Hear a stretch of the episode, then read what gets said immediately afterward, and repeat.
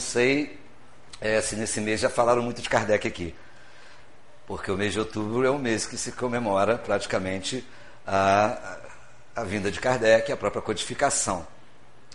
E eu aproveitei dentro desse meio tempo para que a gente é, pudesse falar em todas as casas sobre Kardec um pouco. Só que talvez eu vou falar um pouco diferente, porque eu não vou entrar aqui fazendo biografia de Kardec, porque isso é uma coisa que qualquer um, ao acessar uma internet, a qualquer hora pode saber o dia que ele nasceu, onde ele, onde ele estudou, lá com Pestalozzi, essas coisas tudo, pode saber. O que eu vou entrar aqui é mais nos detalhes de como Kardec de corpo e depois como Kardec de alma porque talvez não chame mais atenção isso. Porque a biografia, é, saber assim, aí ah, ele nasceu em tal lugar, com 17 anos está estudando isso, é interessante como conhecimento, mas o interessante é o que ele deixou, o legado que ele deixou para a gente, que é a codificação. Então eu trouxe aqui para falar Kardec de corpo e alma. E a gente vai começar a falar um pouco de Kardec de corpo, porque ele teve os dois momentos, como também nós vamos ter os dois momentos. É, a gente, algumas coisas a gente já tem que saber porque são coisas que a gente, uh, no, no, caminhar da carruagem, uh, a gente até se engana. Daqui a pouco eu vou falar algumas coisas para vocês que a gente depara com, quando espíritas, nós deparamos com cada, cada coisa que a gente se assusta um pouco, fala assim, poxa, vamos repensar o que fala. Mas vamos começar aqui só para a gente dar uma pincelada rápida, que Kardec, na realidade, o nome de nascença, o nome de, de certidão de nascimento dele é o Hippolyte Leon Denisar Rivail, ou Rivaio, tem alguns que falam rivail, alguns rivaio, dentro do francês. Depois, dentro de um segmento que daqui a pouco a gente vai falar, ele, ele se passa a se denominar Allan Kardec como um pseudônimo. Ah, a doutrina já diz que ele é o missionário da terceira revelação, que nós vamos falar das três revelações, e ele trouxe para nós o Espiritismo. Interessante a gente falar que o Espiritismo só passou a existir com Kardec. Uh, o termo espiritismo é um termo usado pela codificação. Até antes de Kardec não existia espiritismo. Existiam espiritualistas para lá, místicos para lá, outros para lá, mas espiritismo é uma terminologia da doutrina. Uh, porque tem gente que diz assim: você é espírita? Eu falo, sou espírita. Kardecista? Eu falei, não existe outro. E digo assim para a pessoa ainda: não sou espírita kardecista, eu sou espírita do espiritismo. Porque o espiritismo não é de Kardec, o espiritismo é dos espíritos. O livro é dos espíritos, o livro não é de Kardec. Porque todo mundo pergunta ainda se é kardecista. Eu falo assim: é, se for nas, pela forma de mentalidade, sou. E tem os que te perguntam: é de mesa branca? Foi a nossa lá na reunião mediúnica é marrom. Pode ser até que a mesa seja branca, agora eu não sei se tem esse negócio, né? É porque ainda o místico envolve muito a questão da doutrina, envolve mesmo. E pessoas que frequentam a doutrina já, às vezes, há, muito tempo. Mas só para a gente dar uma pincelada, para a gente ter uma ideia dos momentos e como foi a forma, é, Allan Kardec nasceu em Lyon, na França, em 3 de 10 de 1804. Imagine bem 1804 Hoje a gente fala ainda de, de, de espírito, de mediunidade, ainda é uma coisa tão complexa para tanta gente. Você imagina bem 1804.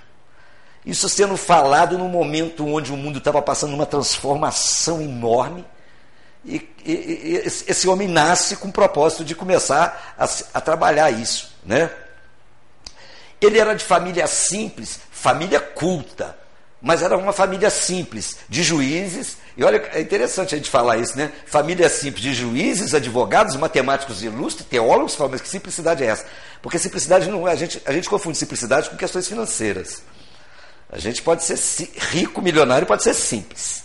Eu conheço, eu falo, a gente brinca, faz umas, umas colocações brincalhonas que às vezes a gente não deve fazer, mas a gente fala assim: que bom que Deus não deu riqueza para certas pessoas. Que bom que a pessoa nasceu pobre, por isso que as pessoas são colocadas. Porque tem pobre que tem um orgulho que se ele tivesse um pouquinho de dinheiro, ele mandava pelo menos exterminar metade da população mundial, para ele ficar sozinho. E tem ricos que você encontra aqui que são uh, detentores de, de, tantas coisas e a pessoa tem um, carrega uma simplicidade, uma humildade que você fala, como pode ser uma pessoa assim? Então, simplicidade não, não, não corresponde nem a questões monetárias, nem às questões de educação. Simplicidade é, faz parte do caráter do homem. Né? Então ele era de uma família que, sendo simples, mas tinha uma base instrumental de conhecimento muito grande. Aí, como eu estava falando para vocês de época, é, a época que Kardec veio e começou já a questão de trabalhar o Espiritismo, era uma época marcada por graves agitações políticas. As revoluções, a própria Revolução Industrial, as coisas que estavam acontecendo na própria França, Napoleão tomando posse, Alguns, alguns filósofos, por exemplo, é, enquanto é, é, alguns filósofos elevavam Deus como Kant, porque Kardec era um seguidor de Kant na filosofia, enquanto Kant falava muito de Deus, João Possater falava que Deus estava morto, ele exterminou Deus. Então, essas revoluções que estavam surgindo na época, a igreja se é, é, brigando com a ciência, a ciência brigando com a igreja, então os conflitos sociais e religiosos surgiram nessa época. Apesar de parecer a princípio muito estranho que uma doutrina como o Espiritismo surgisse nessa época tão conturbada, torna-se evidente que sua força advém das mudanças ocorridas neste período, porque nada mais justo porque se a gente for ver a, a, as três revelações que daqui a pouco nós vamos falar, nós vamos ver que todas as três revelações vieram nos momentos mais conflituosos da Terra. Como também estamos passando no momento agora, que é um momento conflituoso, onde nós temos mais do que nunca que aplicar a doutrina para poder ajudar a humanidade. Esse é o grande ponto que nós vamos falar. Aí a gente começa a falar que a gente estava falando de simplicidade, a gente falava o caráter desse homem. Vamos falar o caráter do Kardec corpo, por enquanto. Né? Como é que era o caráter do Rivail? Aí os espíritos diziam assim, coisa notável. Rivail conformou sua existência de acordo com o ensino dos espíritos. Ele, do dia que ele pegou para trabalhar, ele não largou nunca mais. Uh, ele era caritativo. Caritativo já começa aí da própria caridade, que já vem de caritas. Então ele era um homem altamente caridoso vivia para os outros e não para si, ignorava rancor. Quer dizer, era um ser de uma inteligência muito grande, tinha uma capacidade mental muito grande, foi aluno de Pestalozzi, seguiu, professor universitário, isso aí depois vocês podem pegar na biografia dele, mas ele carregava consigo um caráter íntegro, a integridade muito forte. Foi por seus atos um verdadeiro apóstolo e deve ser de fato um mestre honrado e venerado devendo todos esforçar-se para seguir os exemplos. Se a gente for pegar todos os missionários que passaram, né, Jesus, quando ele mesmo se coloca como é, é, é, eu sou o caminho, e depois Kardec veio falar qual aquele que nos serve de modelo e guia, todos aqueles que vieram como missionários nos servem como exemplo, para que a gente possa nos inspirar. Eu não estou dizendo que a gente vai conseguir de uma hora para outra, mas para que a gente possa nos inspirar. Então, Kardec, já desde o seu processo, ele já trazia contigo os traços de um apóstolo, de um homem de respeito.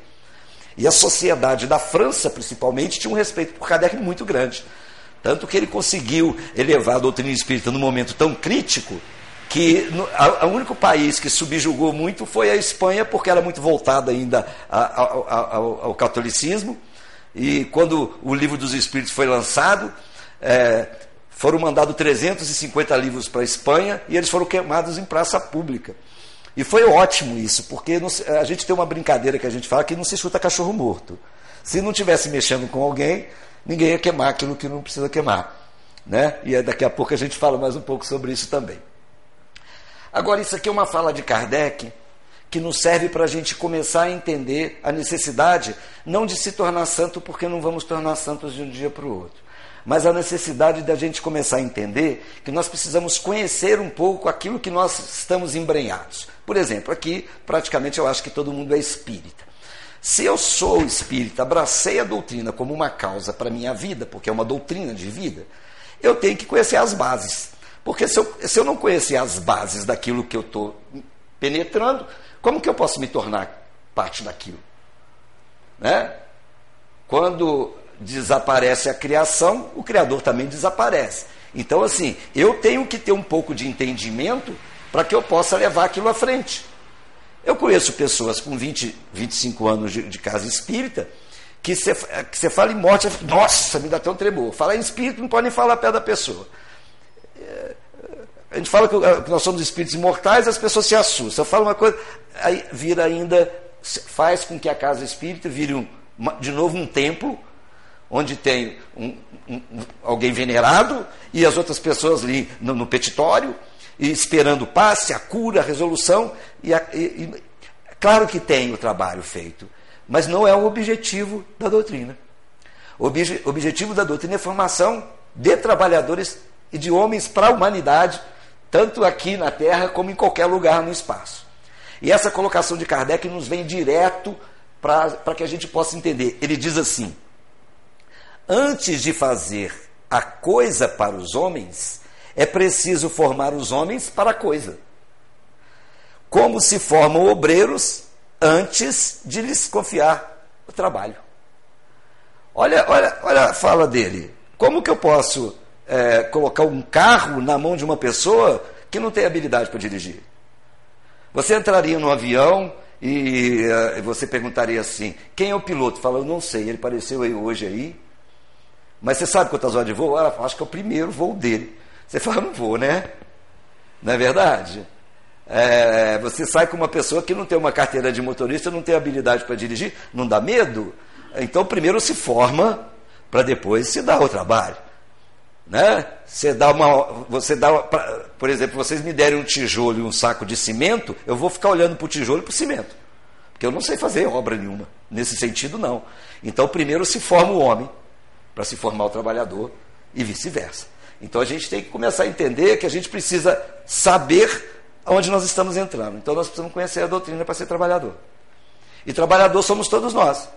Porque a partir do momento que alguém te pergunta, você é espírito, você fala, com certeza. Aí a pessoa pode falar assim, é, mas por quê? Você fala, porque ela tem paz, tem água fluida.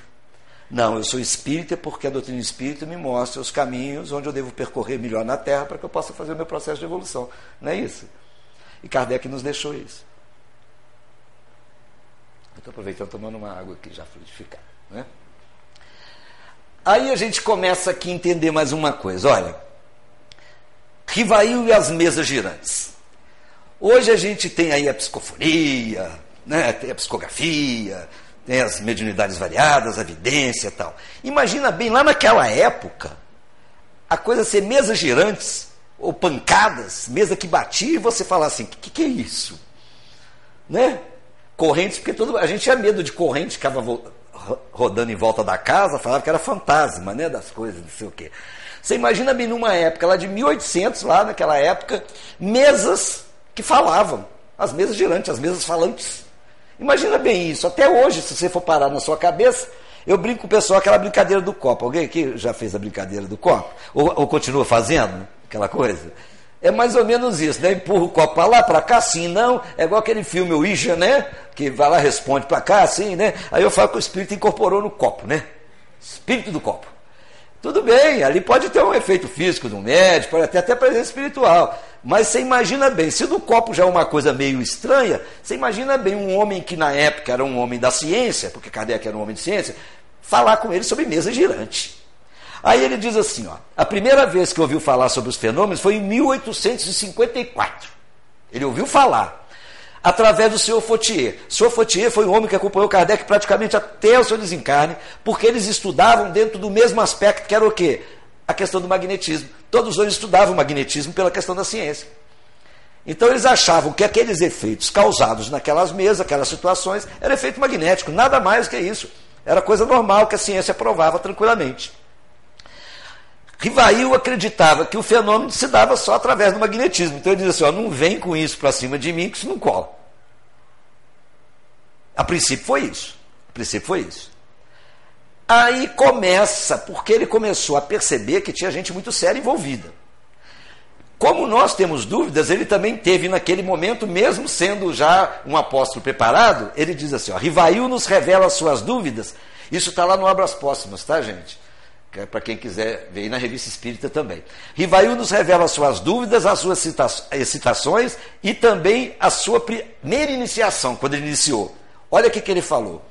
Eu me encontrava, pois, num ciclo de um fato inexplicável. Ele começou a perceber assim: se não é magnetismo, que é isso? Contrário na aparência às leis da natureza que a minha razão repelia. Não pode haver uma mesa que que gira, que dá resposta. Repelia. Ele nada tinha ainda visto nem observado.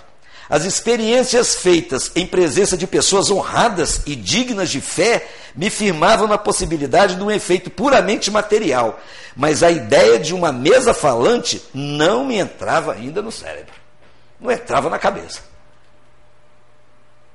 Como às vezes muitas coisas a gente faz e não percebe. Às vezes pergunta-se no próprio livro dos Espíritos, está lá, influencia os Espíritos em nossas vidas? Aí a resposta pura, simples, objetiva dos Espíritos, assim, muito mais do que pensais. Na maioria das vezes são eles que vos guiam. E a gente tem hora que recebe as orientações e fala assim, não sei porque minha cabeça está passando isso. Não é assim? Nossa, tanto de ruim quanto de bom, né? É, porque quando fala influencia os espíritos em nossas vidas, ele não está falando que é só os bons, não. Pode ser os maus também que estão influenciados. Mas a gente também não acredita que o tempo todo o mundo espiritual está agindo conosco. E nós temos que começar a prestar atenção, porque senão a gente fala assim: não dá para entrar na minha cabeça isso. Eu lembro, teve uma época da minha mediunidade, lá para meus 20 e poucos anos, que eu fui pedir no centro assim, porque tinha aquele negocinho, arranca a mediunidade de mim. Porque ele não deixava nem eu dormir eu travava diálogo com um espírito que falava assim, vai me internar. Porque eu travava diálogo com o espírito. Mas aquilo começou a me perturbar. Você imagina bem.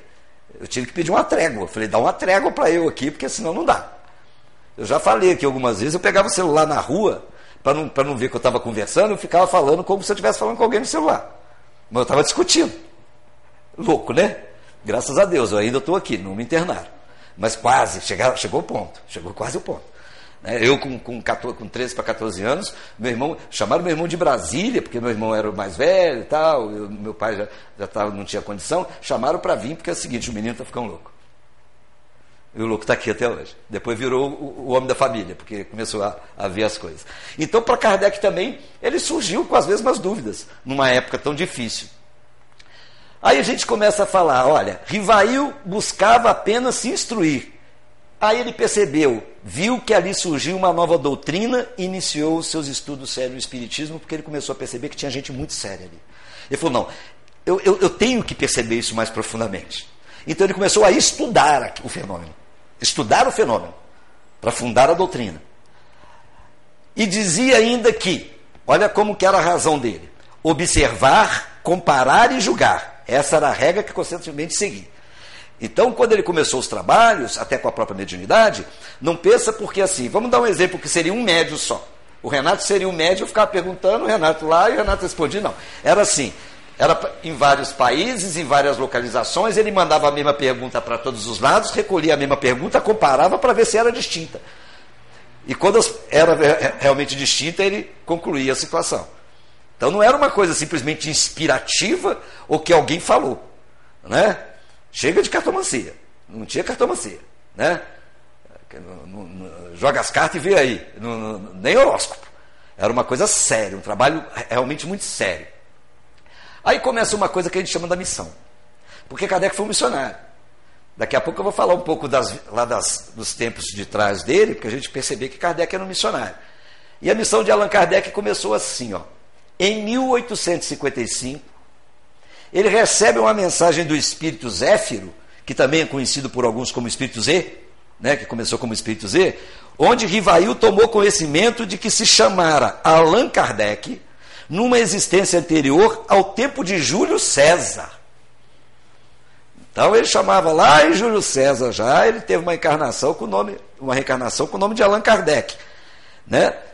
Lá na Gália, que era o antigo território, que era a França.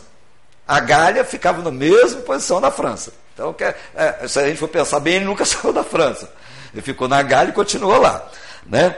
Esse espírito amigo esclareceu ainda ser o professor Rivail um antigo sacerdote gaulês e um mestre do Ida. Então, lá nos antigos, nos tempos antigos, ele já era um grande sacerdote, um mestre. Ele já tinha um conhecimento. Eu não vou passar aqui de uma forma escrita, mas depois, uma outra encarnação, ele veio como João Rus. Né? E João Rus, o, o, o Rus significava no nome pato. E ele lutava muito contra a igreja sobre as questões da igreja. E a Inquisição colocou João Rus para ser queimado em praça pública. E ele, quando estava sendo queimado, ele diz assim: Hoje vocês estão queimando um pato. Que era o sobrenome dele, Rus. Mas virá um cisne ao qual o brilho não se deixará queimar. Que ele já estava falando que viria como Kardec, ele já tinha dentro do conhecimento espiritual o processo dele. Zéfiro revelou ainda que Rivail estaria novamente, olha só, estaria novamente, porque lá desde quando ele era sacerdote na Gália, ele já era um, um trabalhador, então ele estaria novamente nas lutas terrenas para cumprir importante missão espiritual. Mais tarde, outros espíritos amigos e protetores confirmaram a mesma revelação de Zéfiro. Todos lhe prometiam auxílio, encorajavam-no e aconselhavam-no a ter perseverança e discrição. Que talvez é coisa que precisamos ainda ter. A gente ainda, quando tem uma mediunidade, ela é mais ostensiva, a gente é muito assediado. Que as pessoas ficam assim, Marquinhos, você está vendo alguma coisa? Eu falo, tô, você pente o cabelo hoje não, né? Porque dá vontade de responder isso. Ou senão você vai para uma mediúnica e fala assim, coloca meu nome lá. Eu coloco. Aí depois quando você sai, passa o WhatsApp, até liga para você. E falaram alguma coisa? Fala, só, você falou, não mandou direto, não. Né? Ah, porque a gente ainda coloca a coisa de uma forma muito fenomênica. Então existe uma sede muito grande. Uma coisa que, que é pedida claramente aqui também. O que se acontece dentro de uma reunião mediúnica não é nem para ser comentado com ninguém. Por questão da descrição. Né? A gente tem que ser discreto para certas coisas. Aí, nesse ponto, Rivail adota, então, o pseudônimo de Allan Kardec. A partir desse momento de 1855, a partir de Zéfiro, ele passa a colocar tudo como Allan Kardec. Até por uma questão, não só em, em homenagem à vida dele lá como druida, não. Não, para ter a descrição de não ser Rivail. Porque, como Rivail, a coisa poderia dizer que seria levada, porque era um homem nobre, de família. Então, assim, Allan Kardec. Quem era Allan Kardec para a sociedade? Ninguém sabia. Né? Então, ele começa a trabalhar. Isso aqui é uma polêmica que eu não vou entrar e vou deixar que cada um permaneça da forma que quiser. O guia espiritual. Eu falava assim, ah, tem um guia espiritual, porque todo mundo chama o espírito de verdade, ou a verdade. Eu não vou entrar nesse detalhe, que isso a gente pode fazer uma palestra a respeito disso depois. Mas eu quero mostrar para vocês como esse espírito, esse guia espiritual, revela-se para Kardec. Começou quando ele estava no escritório dele, começou a escutar pancadas na parede. E ele. E as pancadas se repetiam. Ele procurou uma médium, que é a senhora Baldin. E a senhora Baldin revelou, a partir da mediunidade, o que aconteceu. Vamos, vamos entender aqui, ó. Foi no dia 25 de março de 1856 tendo por médio a senhorita Baldim. Então, porque ele eh, perguntaram, mas Kardec era médio? Na concepção da, da doutrina espírita, todos nós somos médios. Mas Kardec não tinha mediunidade ostensiva. Ele não tinha audição, não tinha evidência, não tinha nada. Aí a senhorita Baldim diz que Kardec agradeceu a presença do espírito familiar, porque esse espírito se apresentou como espírito familiar, como todos os outros também se apresentavam como espírito familiar, e perguntou educadamente, como a gente também faria, e a gente fica doido para saber, às vezes, numa reunião mediúnica, quando um espírito se manifesta. Consentiria, me já que tu é um espírito familiar, consentiria me dizer quem és? Aquela coisa sutil, né? Já que você faz parte da família, como é que você chama? Aí, olha a resposta do espírito. Para ti sou a verdade. Isto para ti quer dizer descrição nada mais saberá a respeito. E todos os meses, aqui, durante um quarto de hora, estarei à tua disposição. Morra assunto. Essa é a resposta. E a gente já fica assim: será quem é? Né? Será que é João Batista, Elias, Moisés? Eu não sei. Depois a gente pode discutir isso no outro momento. Mas ele coloca para a gente assim, que está lá também no Obras Póstumas a proteção desse espírito, cuja superioridade eu então estava longe de imaginar. Quer dizer, ele não imaginava a superioridade desse espírito, jamais de fato me faltou. A sua solicitude e a dos bons espíritos que agiam sobre as suas ordens se manifestou em todas as circunstâncias da minha vida. Conclusões vocês tirem. Porque muita gente fala assim, era Jesus? Pode ser. Eu não vou falar sobre isso. Porque isso gera uma polêmica enorme. Eu já tenho, umas discussões ferrenhas sobre isso. Ah, então vamos, vamos ter a consciência que é o Espírito de verdade. Esse é o, o grande Espírito. Tudo bem? A revelação da missão. 30 de abril de 856 surgiu a primeira revelação da missão que tinha que desempenhar. E foi lá, 7 de maio de 856, a confirmações e 12 de julho a missão. Esses dois passos foram as datas que ele recebeu. Aí a gente pergunta assim: ah, quantos anos Kardec começou a missão dele, gente? Cinquenta e tantos anos. E a gente acha que, que pode ser que amanhã cedo comece a sua missão. E a gente tem hora que achar, estou muito velho já para começar a fazer alguma coisa, né? E a gente, ele começou num momento crítico, numa hora difícil, com 50 e todo, né? Hein? 50 por aí, né? Fazer sua missão. Então a gente começa a perceber algumas coisas. Aí entra a questão da própria enunciação da espiritualidade, dizendo que a missão dele era ser o consolador prometido e trazer a terceira revelação para nós. Aí começa aqui para a gente começar a trabalhar nossa mente. O Espiritismo é por vezes chamado Consolador Prometido, em alusão à promessa do Cristo. Segundo o Novo Testamento, que Deus enviaria o seu Paracleto para instruir e consolar a humanidade, estabelecendo assim a terceira revelação das leis divinas. A gente podia até ir mais, é, pegar o Evangelho mais profundo, que diz assim: que estava vindo para relembrar e reavivar o que já todos nós já teríamos escutado no momento atrás. Né? Que quando Cristo já veio falar de muitas coisas e Kardec veio para poder aplicar.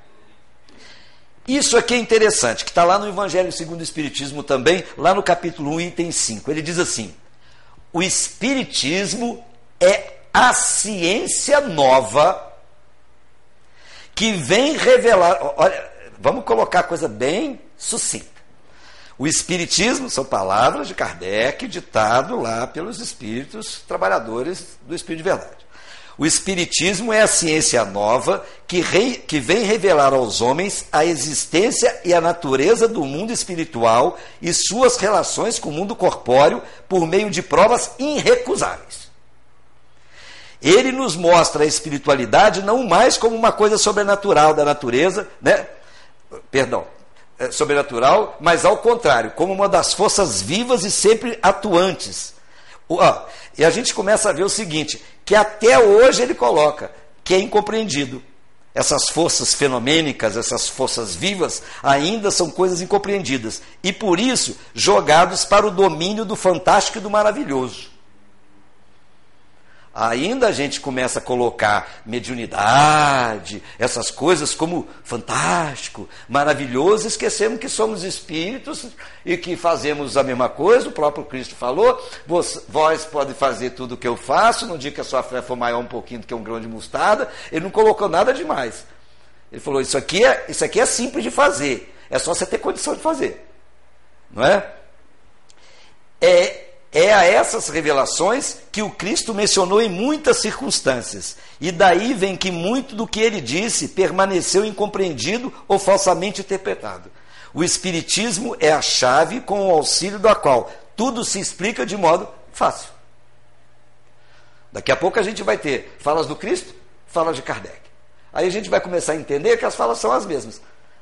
Você imagine bem, imagine bem na época do Cristo, o Cristo fala: há muitas moradas na casa de meu pai.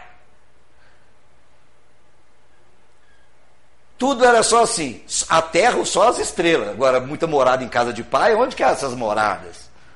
Imagina bem o Cristo falar, é necessário nascer de novo, como ele falou lá com, né, com Nicodemos. Como, que você, como é que eu vou voltar para a barriga da minha mãe? Não é assim que aconteciam as coisas? E até hoje tem gente que ainda fica pensando mais ou menos nisso. Eu estava brincando com o pessoal e estava falando, a Luciana foi até rico, porque ela já escuta, coitada dela. Ela, ela, ela escuta todas as minhas palestras. Eu falo com ela, você, você vai ficar maluca. Eu, eu, falei que quando eu desencarnar agora, eu entrar em contato com a espiritualidade, estou fazendo uns acordos, porque você sabe que você tem que ser empreendedor, né? Então eu já sou empreendedor para quando eu desencarnar. Eu devo ir para Júpiter, pelo menos pelo acordo que eu estou fazendo lá com eles é, eu devo ir para Júpiter e você piloto, de, porque nós estamos montando uma equipe lá, pra, porque tem um aeróbus no nosso lar, eu vou montar Uberóbus em Júpiter. Em Júpiter. Uberóbus. Então eu vou recolher espíritos que estão chegando, aquela coisa, vai ter um aplicativo, me chama, eu vou estar fazendo isso. Né? Se alguém depois quiser entrar em contato comigo, a gente pode cadastrar. Se for um bom piloto, a gente coloca lá para dirigir o Belambos. Aproveita ganhar um, um dinheirinho, né? Porque o Cristo falou que a gente precisa ganhar o, o, o pão com o soco do nosso rosto. E eu não é porque que eu vou para a porque eu vou parar de trabalhar. Né? Isso aqui é só para vocês descontraírem um pouco, tá, gente? Mas é, é, é, não pensa que eu não penso nisso, não, que eu penso, tá? Porque eu adoro carro, adoro mexer com carro, adoro negócio de carro. Então, assim, quando eu for para lá, se me derem um, um, um para me pilotar, estou satisfeito. Satisfeito. O que revela o Espiritismo? Vamos começar a tentar. O que revela o Espiritismo? Revela conceitos novos e mais aprofundados a respeito de Deus, porque até, até um momento atrás, a própria igreja e as outras religiões colocava Deus no estado de supremacia, como um, um, o dono do mundo barbudo, julgando os vivos e os mortos para ir para o céu, para ir para o inferno. E você ainda pagava ainda um dinheiro para você ter um lugar melhor.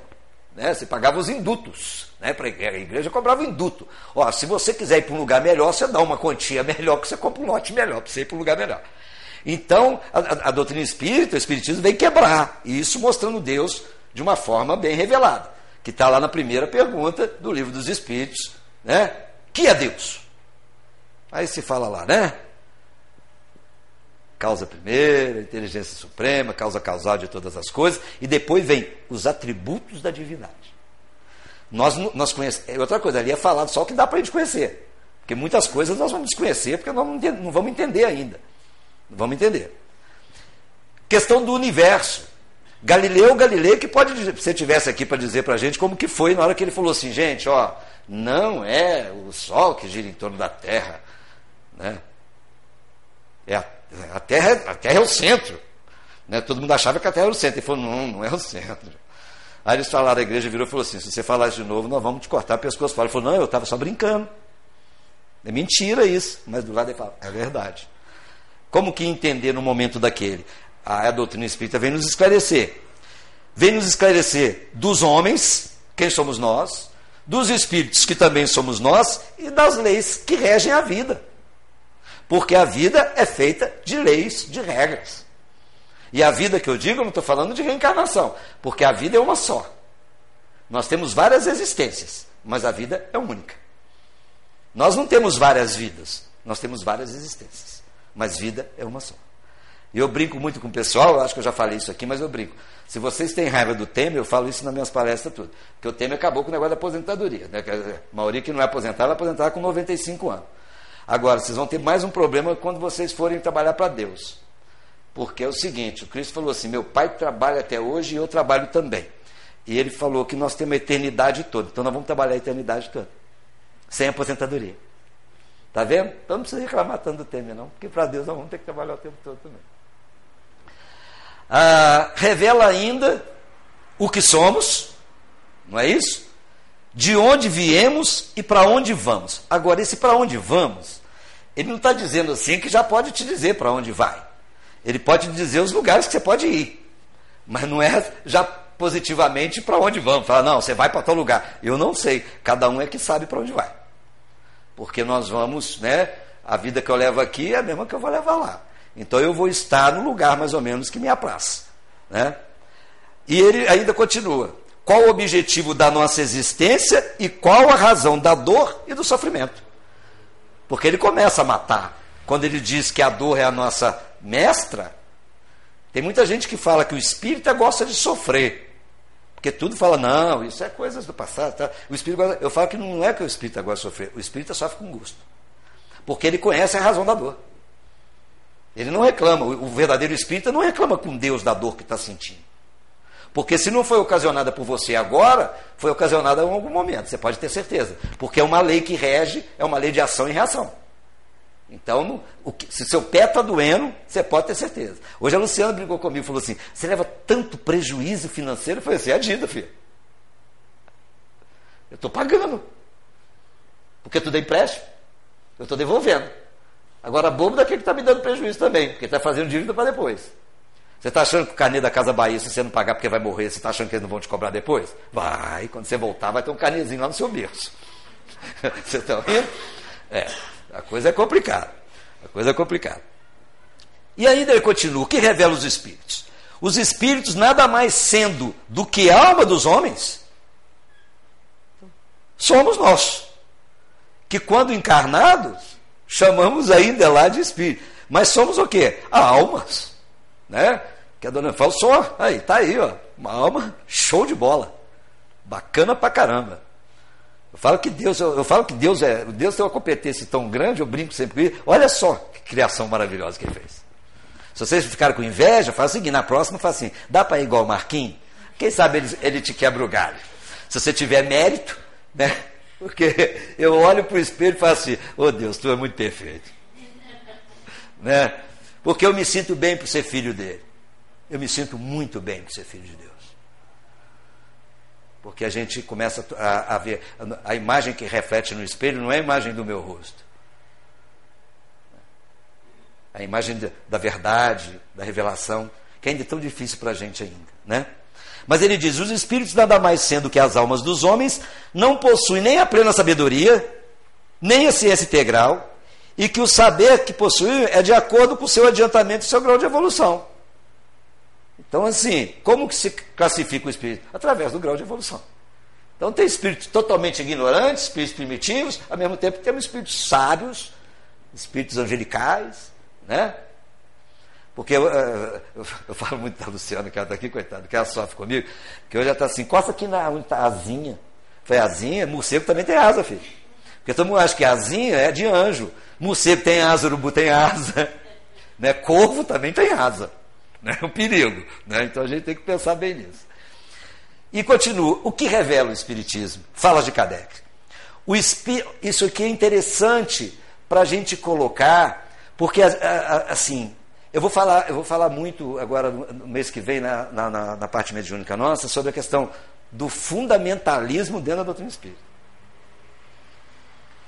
Porque as pessoas começam a criar um, um, uma coisa tão gigante que a gente não consegue alcançar. Tem coisas que, por mais que você queira, você não vai conseguir agora. A natureza não dá saltos. E Kardec, dentro da doutrina e a espiritualidade dentro, dentro do patamar, nos colocou numa situação cômoda, mas responsável. Ele diz assim: olha, o Espiritismo não vem procurar os perfeitos. Como Cristo na época disse: Eu não vim para os sãos, eu vim para os doentes. Então, o Espiritismo não vem procurar os perfeitos, mas os que se esforçam em o ser. É aqueles que de dentro dele se esforça para se melhorar pondo em prática os ensinos dos Espíritos. Vai melhorar de um dia para o outro? Não vai. Mas o que, que é? Todo dia acordar com o pensamento: hoje eu vou. Não conseguiu tudo? Amanhã eu vou. É a luta íntima, né? O verdadeiro espírita não é o que alcançou a meta, mas o que seriamente quer atingi-la. Isso não palavras minhas, não, são palavras de Kardec. Sejam quais forem os seus antecedentes, será bom espírita desde que reconheça suas imperfeições e seja sincero e perseverante na proposta de se emendar. Conhecer a si mesmo, conhecer os defeitos e começar a trabalhar de um grau, porque a gente tem uma mania muito grande. Aí eu falo aqui como psicólogo, como terapeuta, como psicanalista, como qualquer coisa, que a gente é assim, a gente pega o pior defeito que a gente tem, o mais difícil, que é mudar ele e os pequenininhos ali. Aí você não consegue mudar nem o pequeno nem o grande. A gente começa pelo princípio. A gente começa é pelas coisas que fica mais fácil para mim fazer. Eu falo que nós temos uma ideia muito ruim de certas coisas. Quando a gente tem um defeito, a gente fica olhando naquilo que a gente não é bom. A gente fica o tempo todo falando, eu não sou bom nisso, eu não sou bom naquilo, eu não sou bom nisso, mas a gente não foca no que é bom.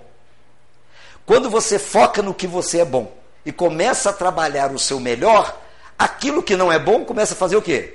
Se tornar melhor. Porque quanto melhor você melhora o seu lado que você funciona, o outro lado começa a se perder. Porque a gente tem uma ideia muito de, de é, um lado e outro lado.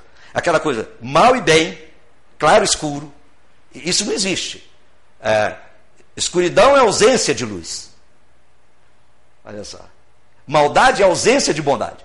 Não é, não é contrário. Não é contrário, é ausência de um. Quando a gente começa a melhorar a presença de uma coisa, a outra começa a desaparecer. Mas a gente foca no quê? No mal. Aí o que, que vive dentro de mim? O que eu não faço, o que eu não consigo fazer. Eu sou ruim de matemática, Eu tenho pavor de matemática. Eu não gosto de matemática. Sinceramente, estou falando para vocês, tenho pavor de matemática. Agora eu vou ficar preocupado com isso? Mas eu sou psicólogo, sou psicanalista, adoro isso. E tem um monte de matemático que vai fazer terapia comigo, fazer o quê? Porque são doidos. Eu sou mais doido que eles. Então a gente tem que focar no que é bom. Esse, esse é o grande ponto. Princípios básicos da doutrina espírita. Então, assim, se somos espíritas, temos que ter em mente, em nós, os princípios básicos. Primeira coisa, existência de Deus. E essa existência não simplesmente dizer assim, eu acredito que Deus existe. Porque até o diabo acredita que Deus existe. E até treme quando fala dele. Mas não para de fazer a diabrura dele. Então, assim, é ter a, a, a consciência da existência de Deus e dos seus atributos. A gente tem que ter isso. Para não ficar aquela coisa que a gente pede no domingo para acontecer na segunda-feira. Não acontece e fala, Deus esqueceu de mim. Aí está falando que Deus é injusto. Ele é justiça pura, misericórdia pura, como é que ele está me traindo? Aí a gente coloca, a gente começa a humanizar Deus. A gente tem que conhecer Deus mais profundamente. Que bom que Deus não atende todos os nossos pedidos. Que bom. Porque se atendesse, hum, o arrependimento nosso seria muito grande. Segunda coisa, imortalidade da alma. Eu sou um espírito imortal. E acabou. Não vou morrer nunca. Vou deixar esse corpo que eu empresto, que não me pertence. Daqui a pouco volto. Da próxima vez que eu voltar, eu vou voltar louro. Olhos verdes, 1,85m, mais ou menos. É a minha previsão. Estou fazendo já o desenho lá. Entendeu? Eu, é, é, agora, a gente acredita que é um espírito imortal? Será que a gente acredita nisso mesmo? Será que quando você passa por um problema, você, você fala assim, que isso? Espera aí, eu sou um espírito imortal, estou passando por um processo. Será que a gente acredita nisso mesmo? Isso são básicos. São coisas básicas. Pluralidade das existências. Se eu sou um espírito imortal, com várias existências, são as passadas. Acredito nisso mesmo? Será que eu acredito nisso mesmo? Então por que, a gente reclama? Se eu acreditasse, eu não reclamava. Porque eu digo assim, é aquilo que eu falei anteriormente. O que eu estou passando agora, ou eu fiz agora, ou eu fiz antes. Porque não existe injustiça no universo. Não existe. Então a gente tem que na consciência. Outra coisa, pluralidade dos mundos habitados. Porque Deus seria. Aí eu chamaria Deus, aí eu ia ter uma picuinha com, com Deus. Ele criar só a terra habitada com esse povinho igual nós aqui, é muito muito serviço. Não é verdade? A gente só vê. É, é, Segunda-feira passada eu fui fazer palestra lá no, no Paz e Fraternidade, ali no, no Vitorino, e que tá, até o Paulo de Tarso que fica na mesa, até brinquei, foi o Paulo, que é, é tão bom vir fazer uma palestra e Paulo de Tarso está do seu lado, né? Você está amparado. Ele falou assim, Marquinhos, o Brasil está difícil. Eu falei, é, mas vamos ter fé que as coisas vão acontecer, porque a gente sabe que é assim mesmo, o processo é assim mesmo. Ele falou assim, mas aqui você sabe que devia chamar Espanha, né? Eu falei, por quê? Ele falou assim, tudo que você deixa é Espanha. Né? Então devia chamar Espanha. Eu até morri de rir da brincadeira dele. Mas é aqui mesmo. É aqui mesmo. Aqui que está se recolhendo todos os rebeldes para poder melhorar o mundo. Né? Nasce aqui mesmo. Nós nascemos aqui, não foi à toa, não. Pode ter certeza disso. Comunicabilidade dos espíritos. Se você tem dúvida disso, muda de religião. Muda de religião. Né? Vai ver o filme Crucificação.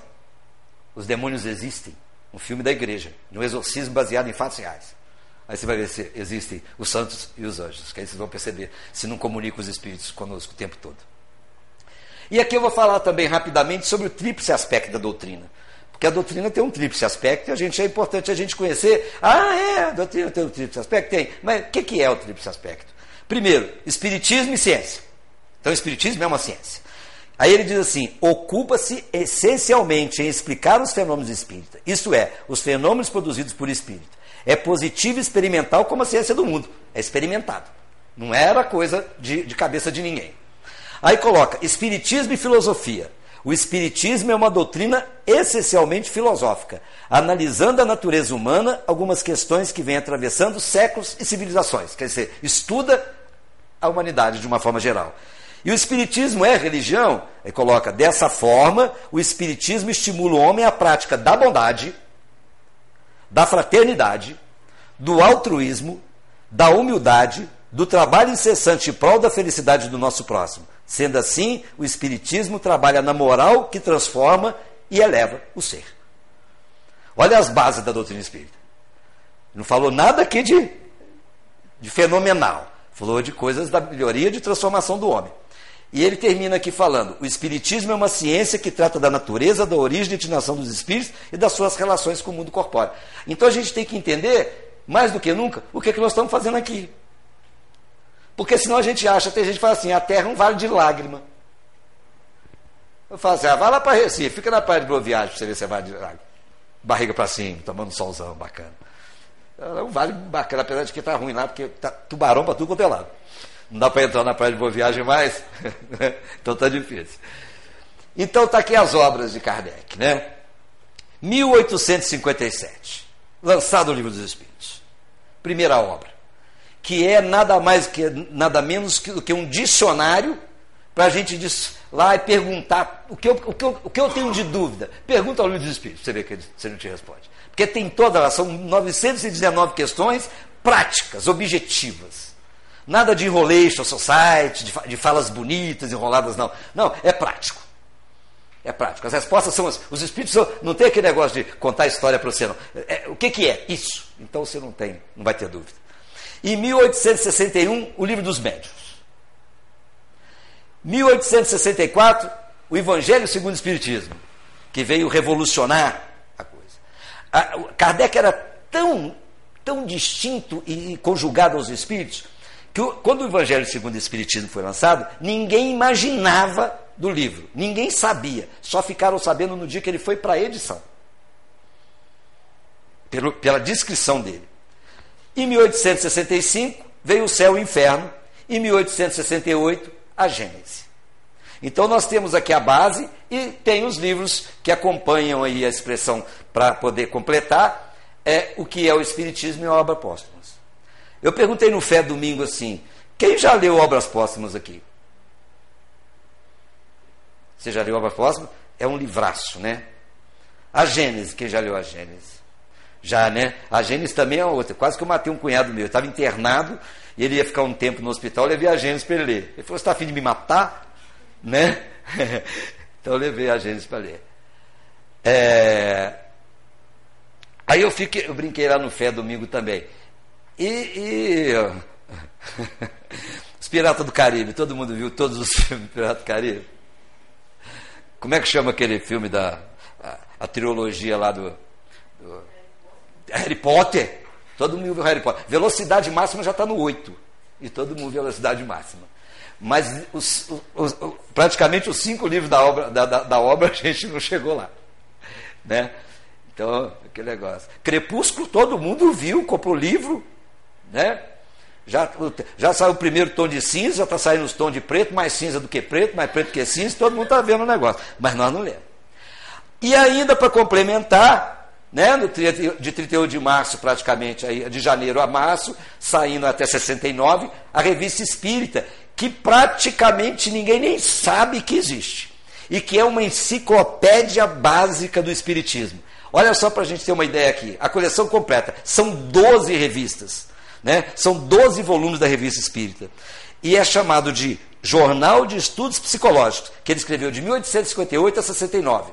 É uma, é uma coleção imprescindível, que nós não temos nem conhecimento, às vezes. A maioria dos espíritos não tem conhecimento nem da Revista Espírita. Não tem, é uma base. Olha só para vocês terem uma ideia.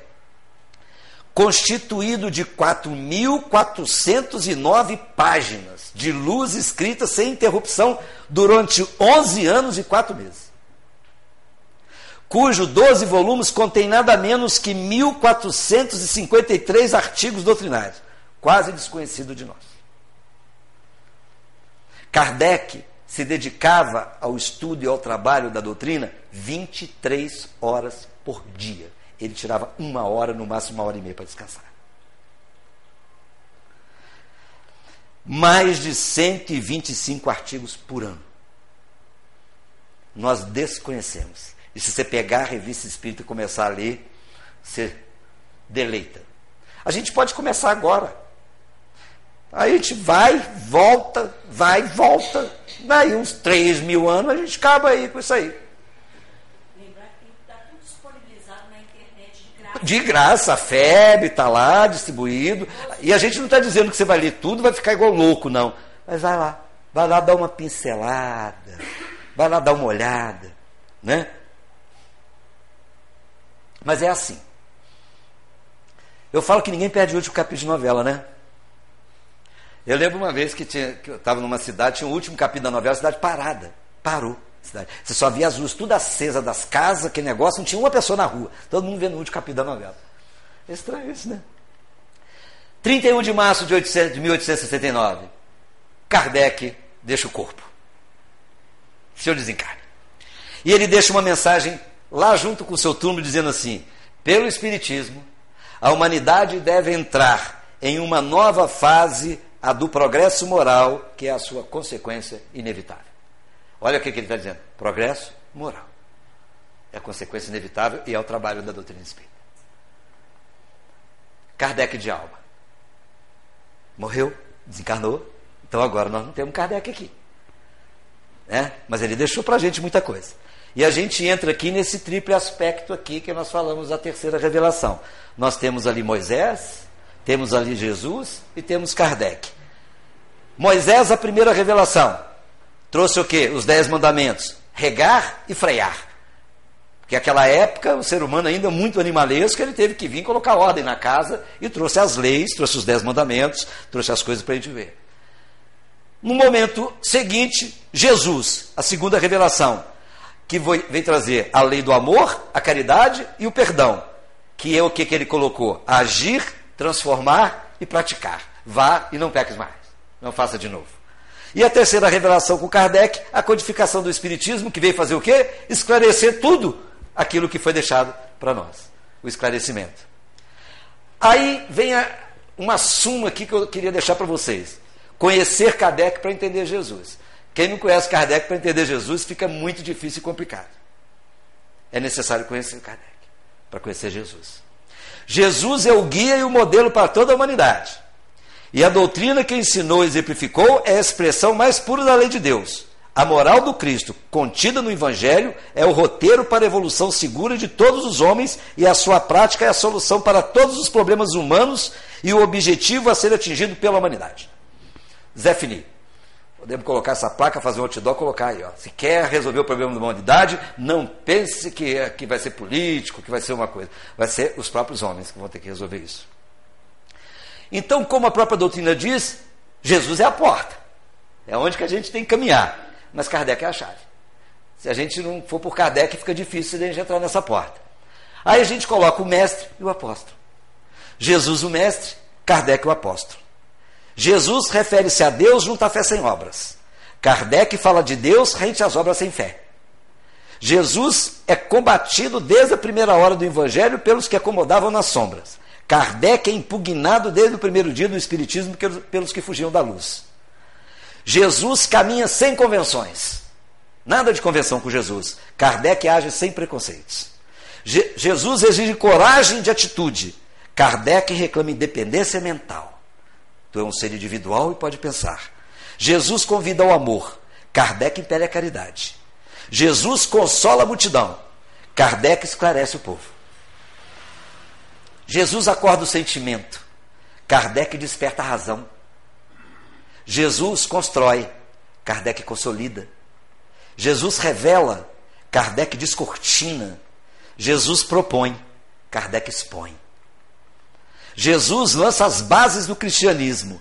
Kardec recebe os princípios da doutrina espírita através da mediunidade. Jesus afirma que é preciso nascer de novo. Kardec explica a reencarnação. Jesus reporta-se a outras moradas. Kardec menciona outros mundos. Jesus espera que a verdade emancipe os homens, ensina que a justiça atribui a cada um pelas próprias obras e anuncia que o Criador será adorado na terra em espírito. Kardec esculpe na consciência as leis do universo. Em suma, diante do acesso aos mais altos valores da vida, Jesus e Kardec estão perfeitamente conjugados pela sabedoria divina Está lá no livro Opinião Espírita de André Luiz, psicografado pelo Chico. E a gente coloca aqui para a gente encerrar. Allan Kardec é o codificador disso tudo. E uma coisa, não era médio. Dedicou-se de corpo e alma, como se dedica até hoje à codificação. Não vivia à custa da doutrina, não era pastor de nada. Não somos espíritas kardecistas, somos espíritas. Porque a obra da humanidade é de Deus. Jesus era médio de Deus. Kardec era médio de Cristo. É o que a gente tem que começar a entender. E para a gente encerrar, que está na hora, ele deixou para a gente assim: nascer, morrer, renascer ainda e progredir sempre. Tal é a lei. Fé inabalável, só aquela que pode encarar frente a frente a razão em todas as épocas da humanidade. E a frase crucial que traz o Cristo de volta para nós trabalharmos, para começar em casa, porque começa é aqui, entre nós, ele disse assim: fora da caridade, não há salvação. E a caridade começa em casa, conosco, sendo caridosos aqui para sermos caridosos lá fora. E uma mensagem aqui do Luiz Lobato, para a gente homenagear esse mês de Kardec, ao codificador que nos deixou essa riqueza maravilhosa para a gente viver melhor. Ele diz assim: Allan Kardec, proveniente das estrelas e dos pensares mais ponderados, que sem preconceito desvendou as festejas daquelas mesas e objetos animados reformador dos conceitos racionais, consolador do que, dos que buscam o entender, desbravador dos conhecimentos siderais, lhe somos gratos por dele nos oferecer. Rocha estável em compreensão, que nos legou dizeres tão altivos, não esqueçamos sua menção. Espíritas, amai-vos, instruí-vos.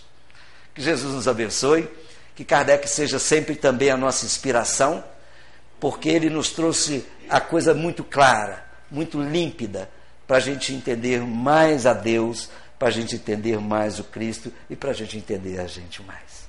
Né? E que a gente possa continuar cada vez mais vinculado, tentando melhorar, porque ainda não somos perfeitos e temos consciência disso. Mas ele mesmo diz: reconhece-se o verdadeiro espírita pelo esforço que ele faz para modificar suas próprias imperfeições. Muita paz a todos, obrigado pela paciência, que Jesus nos abençoe.